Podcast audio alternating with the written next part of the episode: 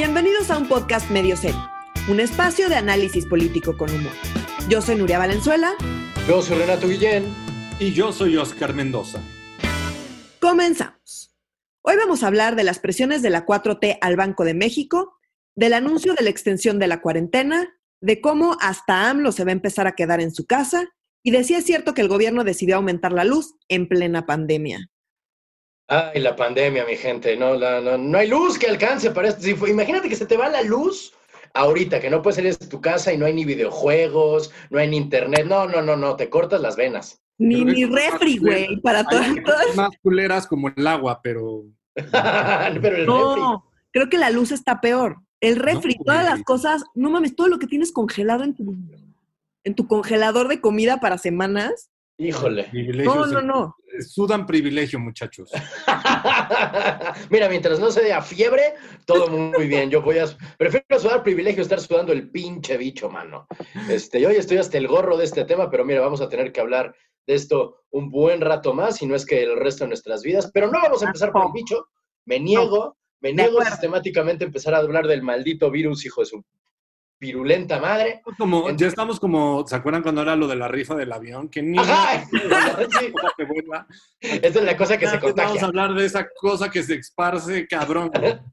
no vamos a hablar de la cosa que se contagia, pero sí vamos a hablar de un tema que yo la verdad no he visto en ningún lado ni en ningún medio, querida Nuria, respecto a la reunión, perdón, de los remanentes del Banjico. ¿Qué son remanentes? Ok, entonces, a ver, el Banco de México como saben, es el Banco Central, eh, es el encargado de la política monetaria del país.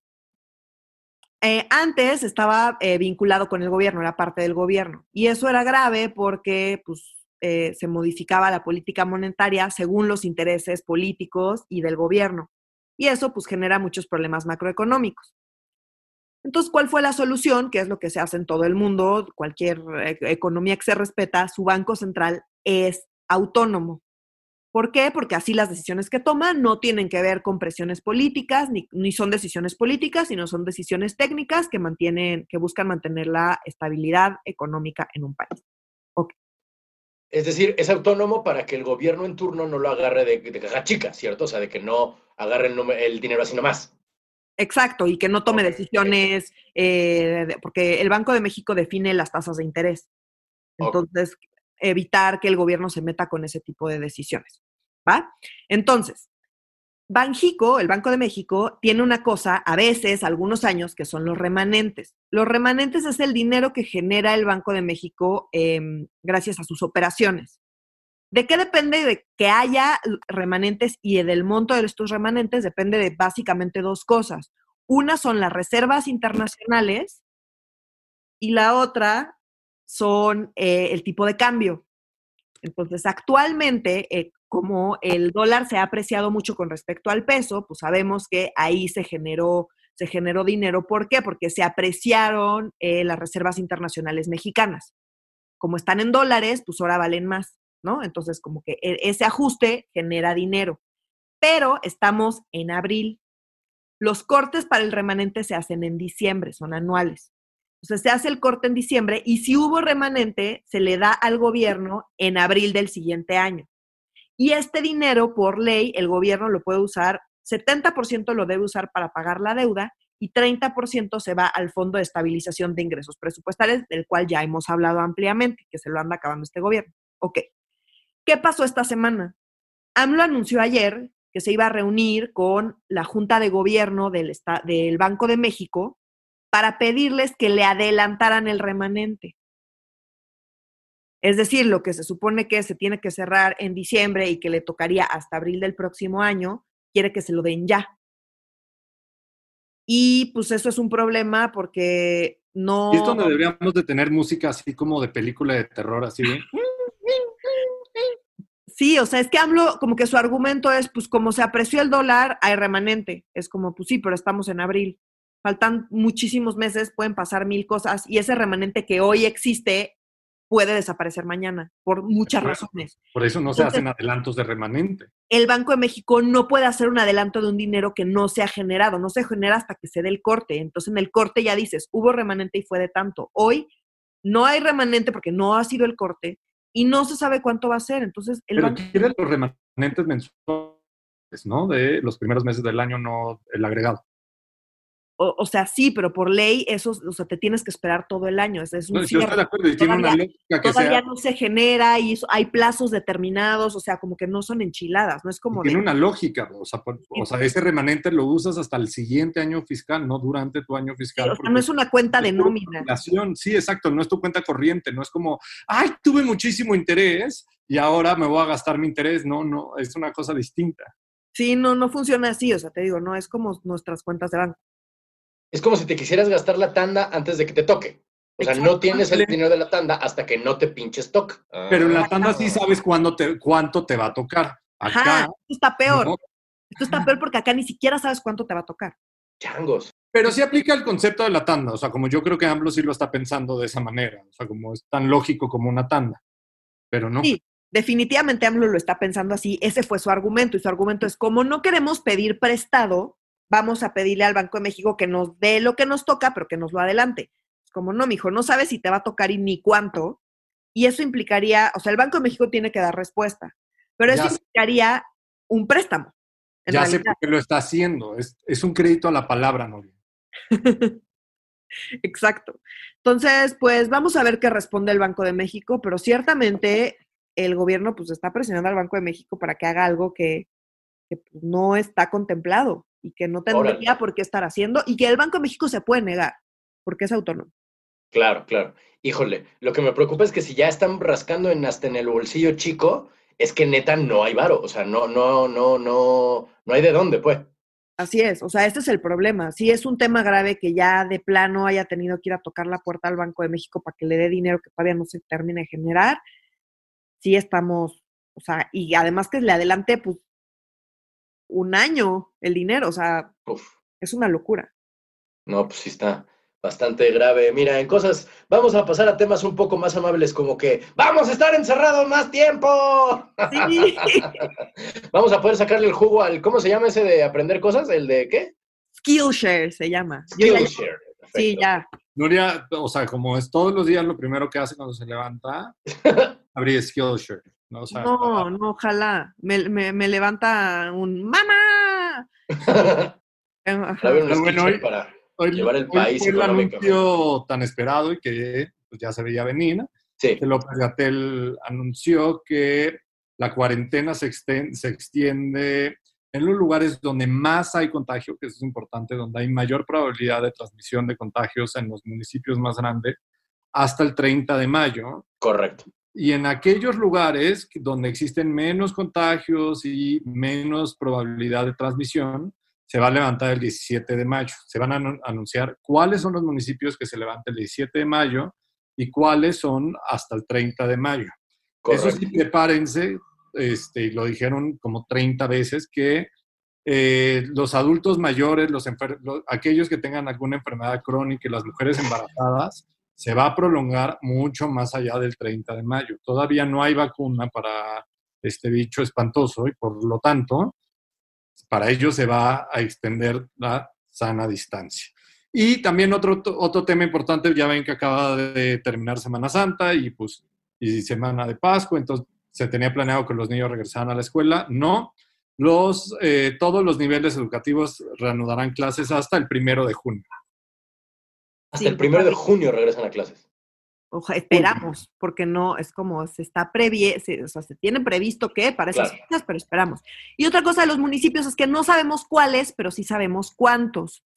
Entonces, hay eh, 900, es- voy a redondear, pero no, alrededor de 980 municipios donde mm, prácticamente no hay casos y son lugares aislados y remotos.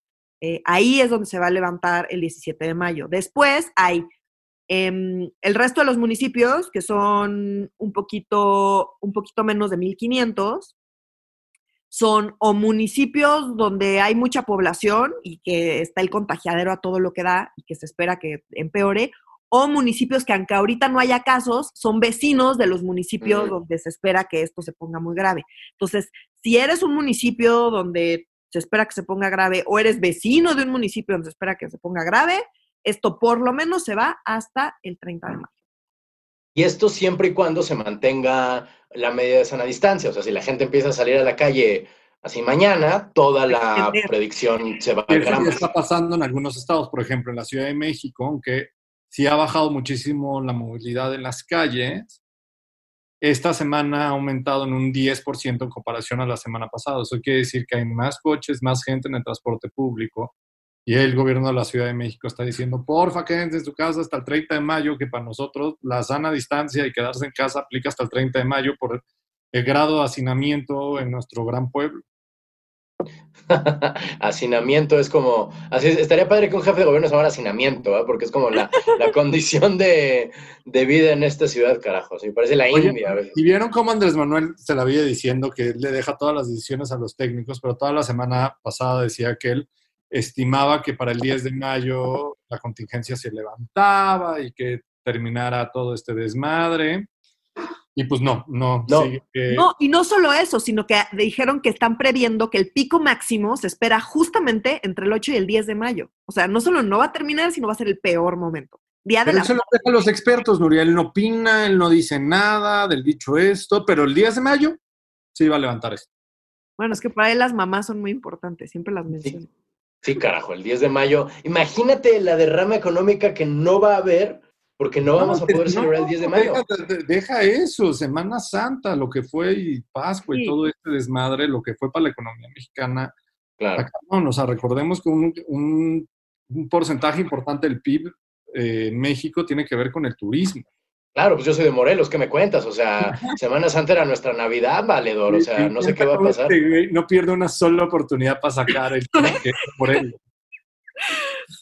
Estoy de acuerdo, no la pierde. No, es que, es que pues es, la, es la, es la, la doble nacionalidad, hay que, hay que, hay que defender. Los, los gobierna Cotemo, entonces ya que te puedo Sí, no, eso es de lo peor, es lo peor. Es que me, da, me da pena también un poco. Este, oigan, ya que mencionaron a Cuauhtémoc Blanco, pues hablando de criminales, este, eh, hay un tema acerca de la amnistía, es decir, recuerdo, ¿se acuerdan que hace, uh, hace como meses en otro, cuando era otro México, hablábamos de la posibilidad de eh, la ley de amnistía que, eh, decían que, solo iba a haber como 10 mil, 5 mil personas candidatos a ser liberados, o sea, que, se anunciaba con mucho bombo y platillo, pero en realidad era una soncera. Eh, y hoy volvió a salir el toda tema. Esta semana, toda esta semana, Andrés Manuel en su magia de genio de la comunicación que es, se la vive, se la ha vivido diciéndole al Senado que ya sesionen y que aprueben la ley de amnistía, porque la aprobaron, ¿se acuerdan que esta es una iniciativa que mandó en septiembre el presidente y la aprobaron el 11 de diciembre del año pasado y quedó en diputados, quedó pendiente en el Senado de la República, está ya atorada en comisiones, a nadie le importa. Y ahora toda esta semana, todos los días está diciendo en todas las mañaneras, en cada oportunidad que tiene el presidente, en que ya la aprueben su ley de amnistía porque es lo que se necesita para descongestionar las cárceles y liberar a los reos vulnerables al contagio del coronavirus. Y ya le cumplieron el capricho. Hoy eh, la bancada de Morena, PT, Encuentro Social y Partido Verde, o sea, la mayoría del Senado de la República, ya convocó a una sesión presencial para el próximo martes para discutir eh, esta esta iniciativa que ya está aprobada en diputados, yo creo que le van a dispensar todos los trámites y se va a ir directito a pleno, ya no va a pasar en comisiones.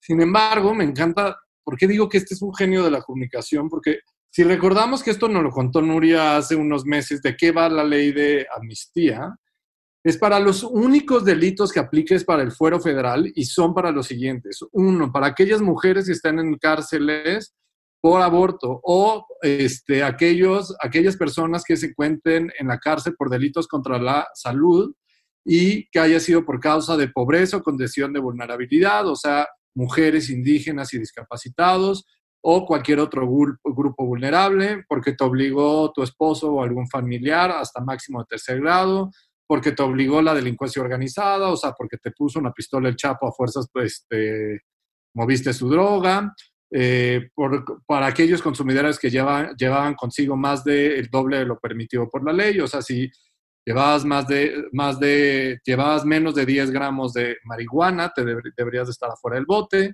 indígenas que no hayan contado con intérpretes, delitos por robo simple y sin violencia y sedición. Pero, como lo dijiste muy bien, Renato, se estimaba que en realidad iban a ser un máximo de 6.200 personas beneficiarias de esta amnistía. Y si tomamos en cuenta eh, que en total existe una, una, población entre penales estatales y federales de aproximadamente 20.000 de 20 reos, y que esto aplica solo en los penales federales, estamos hablando de que tienen una población los, eh, los, los, federales aproximadamente de 20 mil, de 20 mil personas, y si salen 6.200, esto no, definitivamente no va a descongestionar los centros penitenciarios.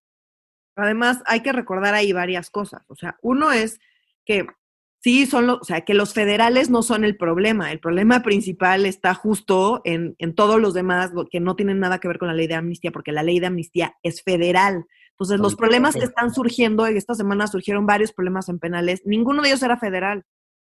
Y además, Nuria, en ningún lado te dice que se puede dar amnistía por causas de fuerza mayor, o sea, como lo es el COVID.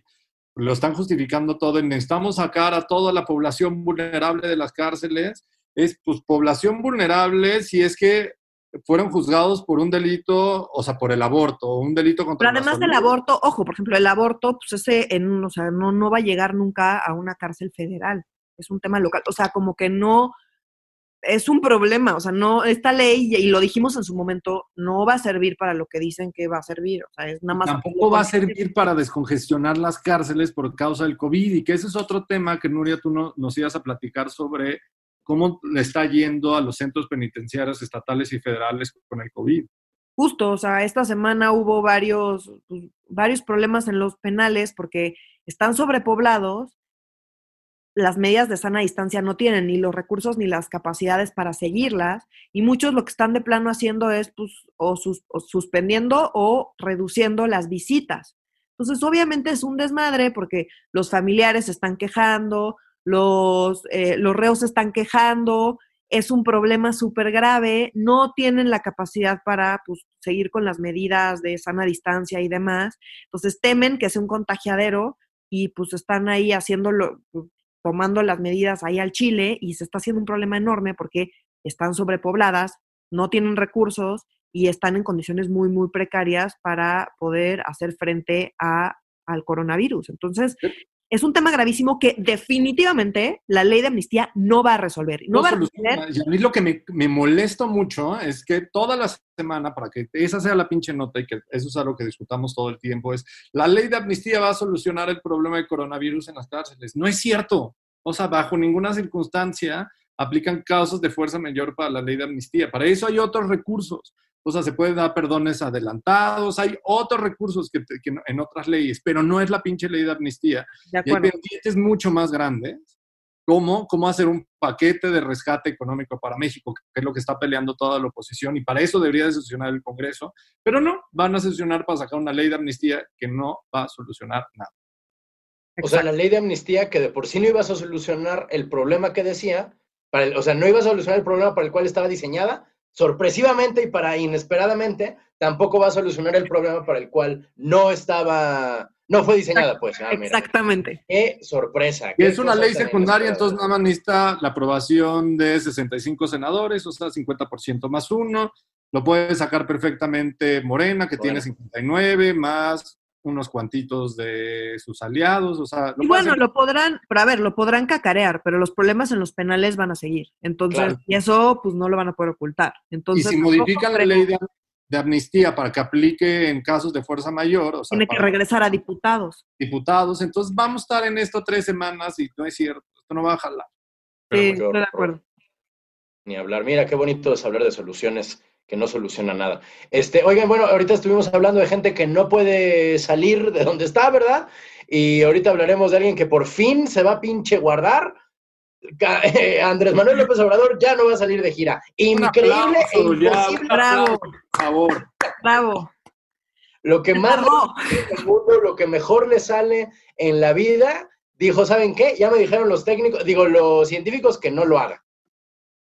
Exacto. De hecho, eh, hace exactamente un mes le preguntaron que, oye, pues presidente, ¿qué onda con tus giras? Porque pues, la sana distancia, ¿qué onda? Y él dijo, no, yo voy a seguir haciendo mis giras hasta que Hugo López Gatel me diga que deje de hacer mis giras y en ese momento las dejo de hacer. Entonces, pues aparentemente Hugo López Gatel le dijo, deja de hacer tus giras y por fin se suspendieron las giras de AMLO que hacía todos los fines de semana a los estados.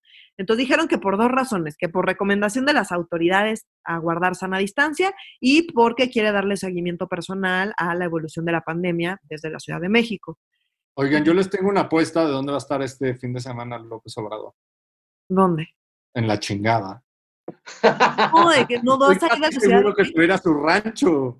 Su No, rancho así- está en la chingada. Dijo, dijo que no va a salir de la Ciudad de México, que se va a quedar acá.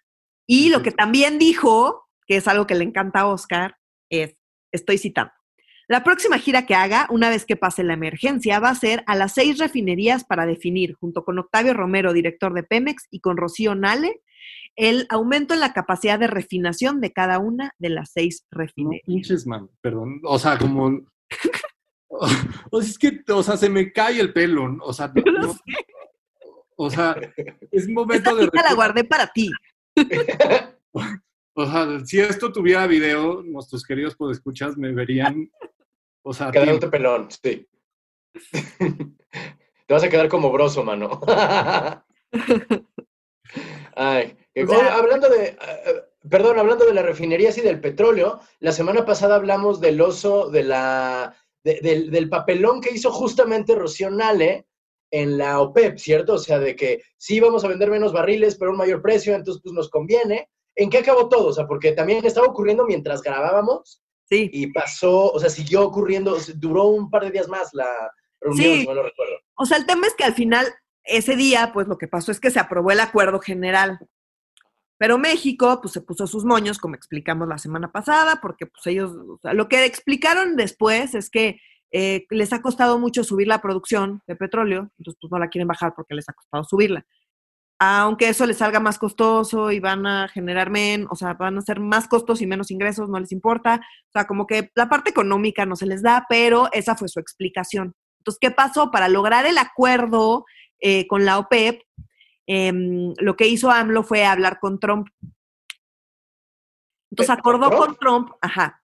Entonces México iba a recortar su producción de 100 mil barriles diarios de petróleo y Estados Unidos lo va a apoyar con la reducción de 250 mil para llegar a los 350 mil que, se le- que se le pedía a México. Entonces, de esos 350 mil de reducción, México eh, va a ser 100 y Estados Unidos va a ser 250.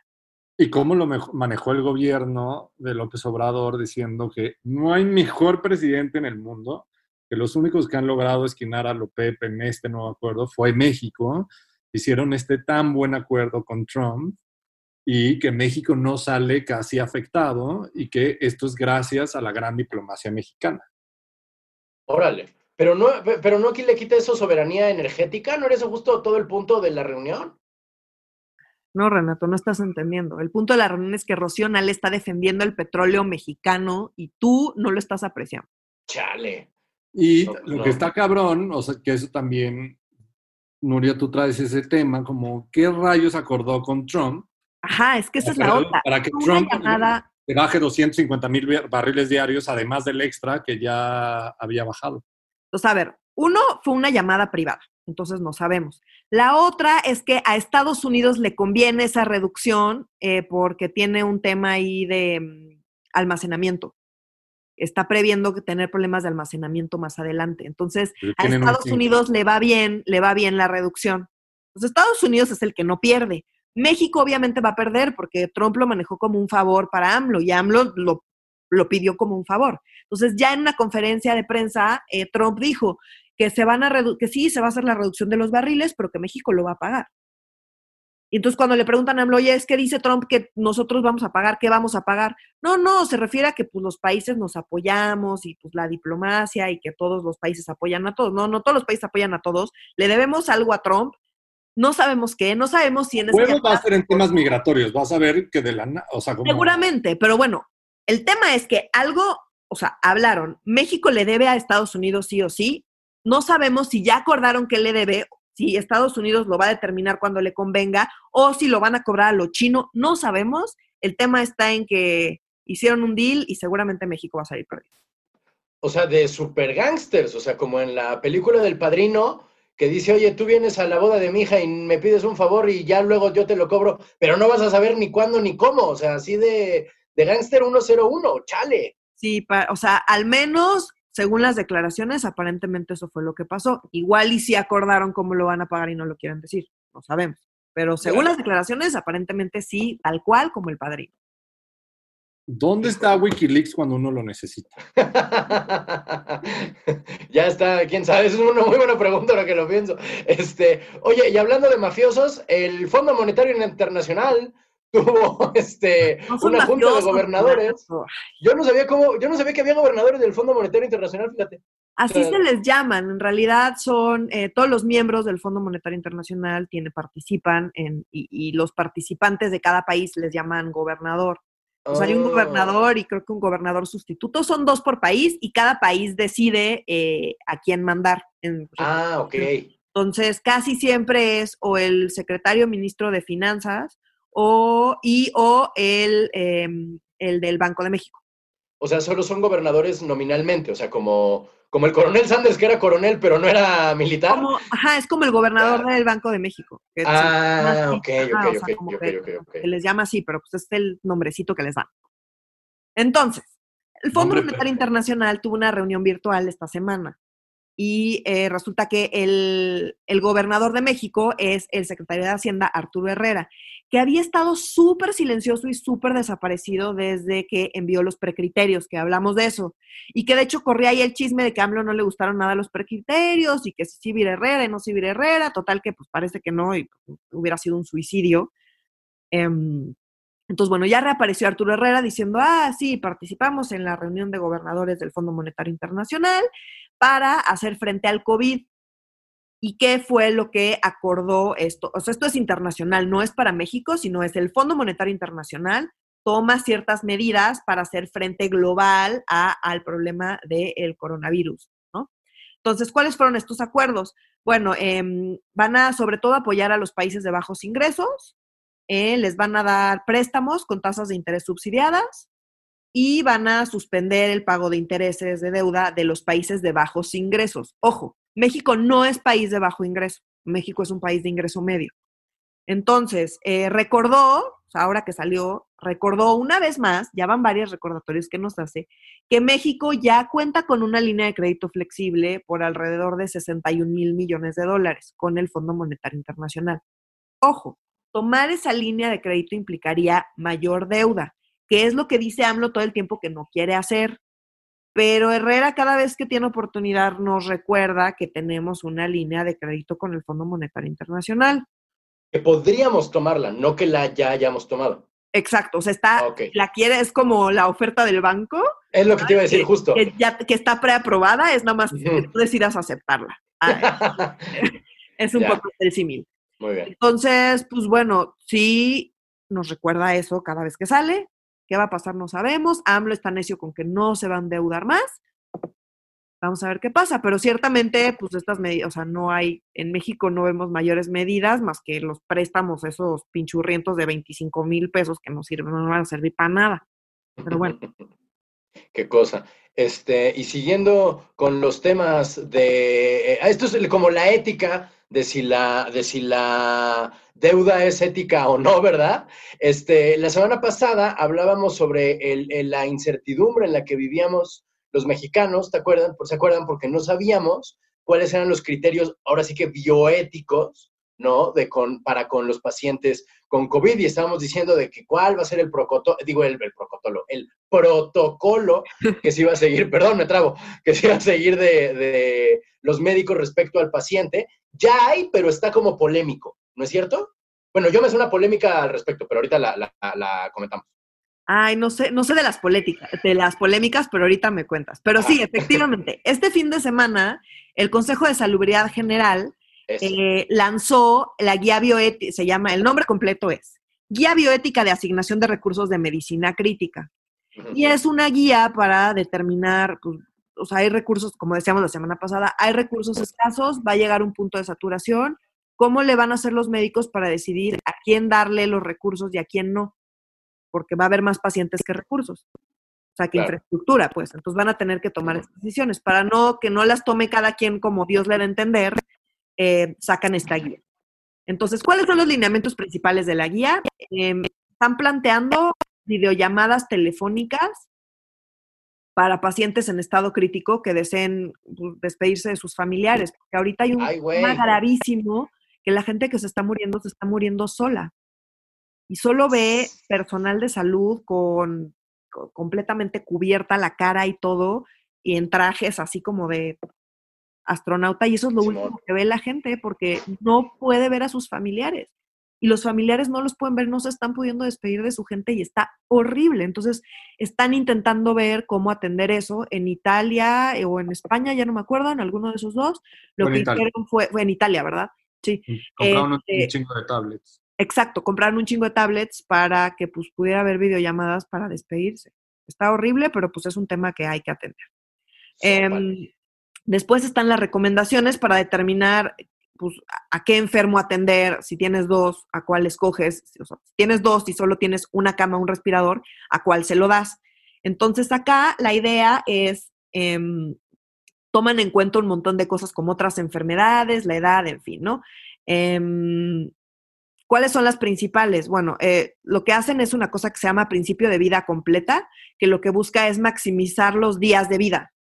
Entonces, pues las personas más jóvenes eh, tienen prioridad con respecto a las más viejas porque pues tienen más días de vida potenciales, digamos. Entonces está salvando más vida que de una persona más vieja. Claro. dividieron a la gente por grupos de edad y los grupos de edad son de 0 a 12, de 12 a 40, de 41 a 60, de 61 a 75 y 75 o más. Entonces, muy probablemente si llega pues una persona mayor, eh, pues medio va a tener todas las de perder frente a alguien más joven por este tema del principio, del principio de vida completa. Pues también si es un caso como súper grave que ya como que saben que no, pues, no, no va a haber mucho que hacer, pues le van mejor a dar eh, la infraestructura a alguien que tenga más posibilidades de salvarse.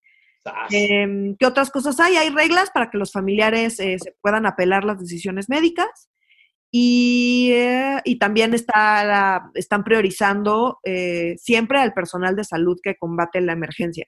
Entonces, a menos de que sea un caso que ya no tiene salvación, siempre el personal de, salud tiene prioridad por encima de cualquier otro, los que están atendiendo la, la contingencia. Y bueno, esto entre eh, otras cosas y detalles y demás, en fin, está publicado. Si les interesa ver los detalles, eh, lo, pueden, lo pueden encontrar en la página de, del Consejo de Salud.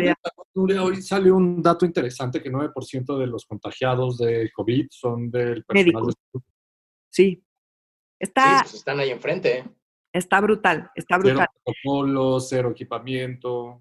Y también hay otro tema que aparentemente hay muchos casos asintomáticos.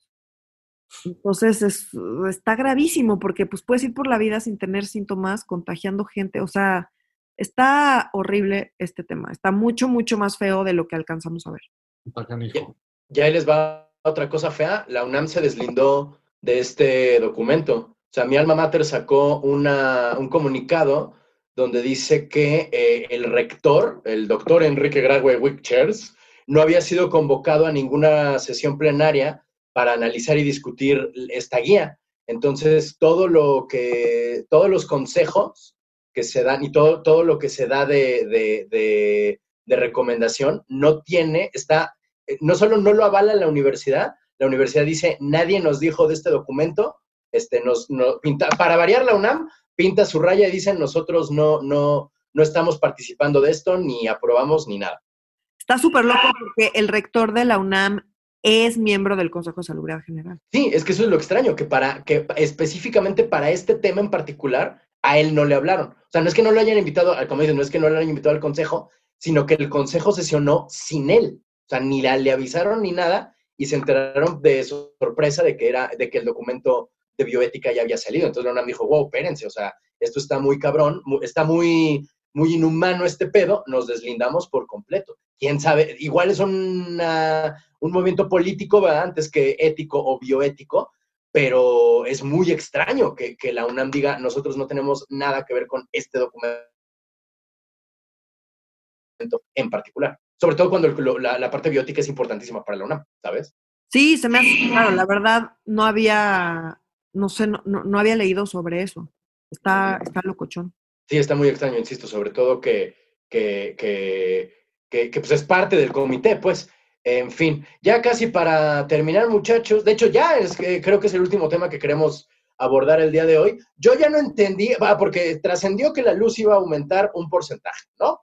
Pero luego salió Barlett, eh, para variar, ¿no? Igual que como cuando se cayó el sistema diciendo, ¿saben qué? En realidad, ¿no? Este, ahora lo que está diciendo es que no aumentó la luz porque no aumentó por encima de la inflación, pero pues sí aumentó, ¿no? O sea, no porque sea por debajo de un nivel, quiere decir que no aumente la pinche luz, ¿cierto? Em, no, más o menos.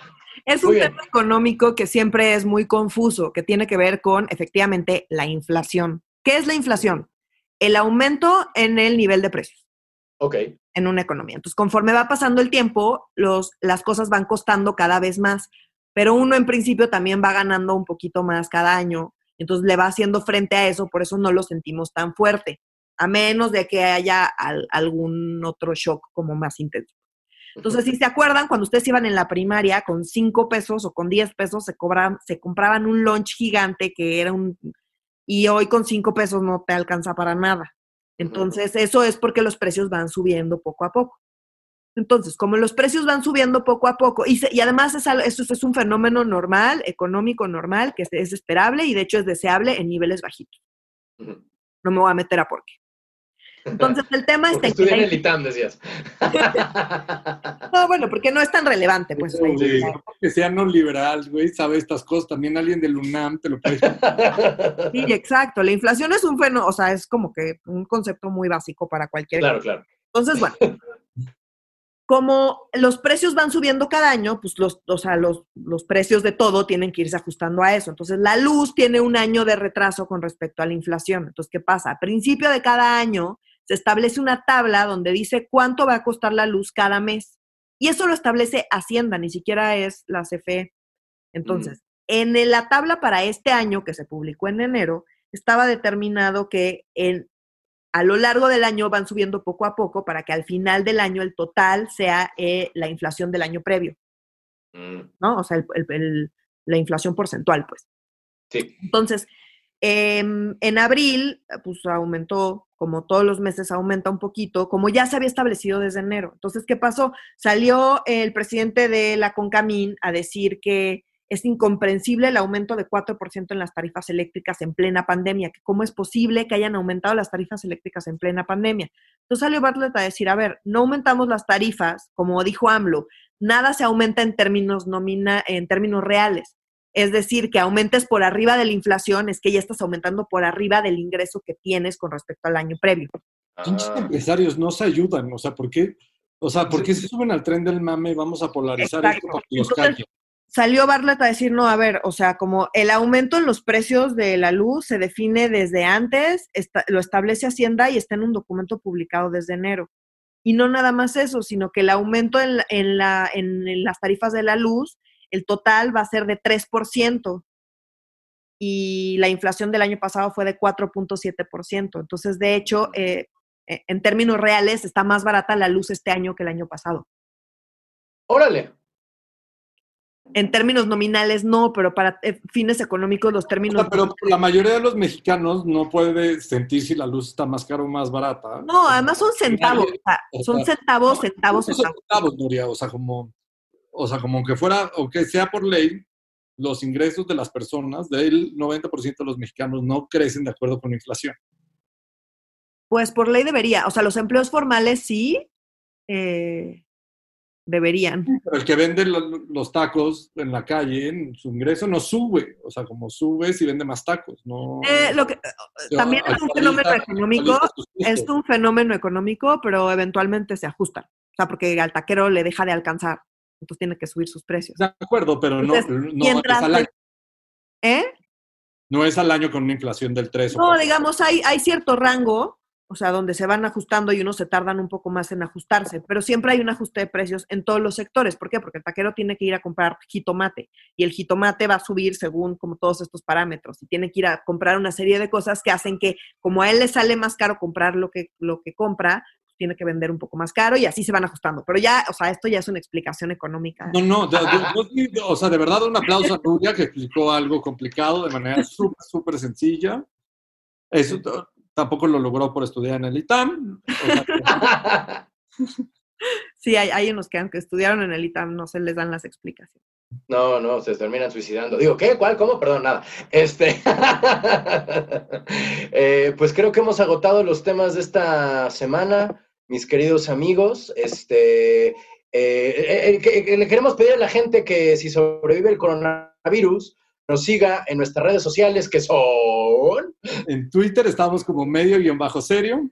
En Instagram estamos como arroba medio serio todo junto.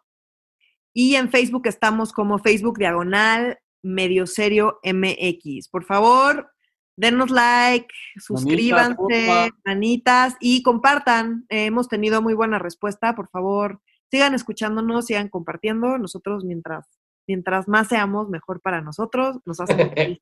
Y si te van a mentar la madre con cariño, con educación. O sin cariño, no importa. Sin faltas de ortografía, por lo menos. Se mentan mucho. Ah, con faltas de ortografía si quieren. Métanlo al, al- O sea, como denle spelling check, no, no pasa nada. No, hombre, mira, si no, sí, ah, ah, con errores duele más, fíjate, yo creo. Yo creo que por eso lo hacen, para que te moleste el doble a ti Ya particularmente. sabes, si quieren molestar a Oscar, por favor, Sí. comenten con errores de ortografía. Exactamente. Bueno, pues mi querida gente, Nuria sin nos los- quedó de ver nuestro video de preparando con una pizca. Cierto. Pero bueno, algo me inventaré, se los prometo. Algo, ah, tengo algo muy sencillo. Lo pondré. muy bien, Va, va, va. eventualmente lo tendremos. Pues sin otro particular, nos despedimos de la audiencia. Para medio serio, yo soy Renato Guillén. Yo soy Nuria Valenzuela. Y yo soy Oscar Mendoza. Adiós.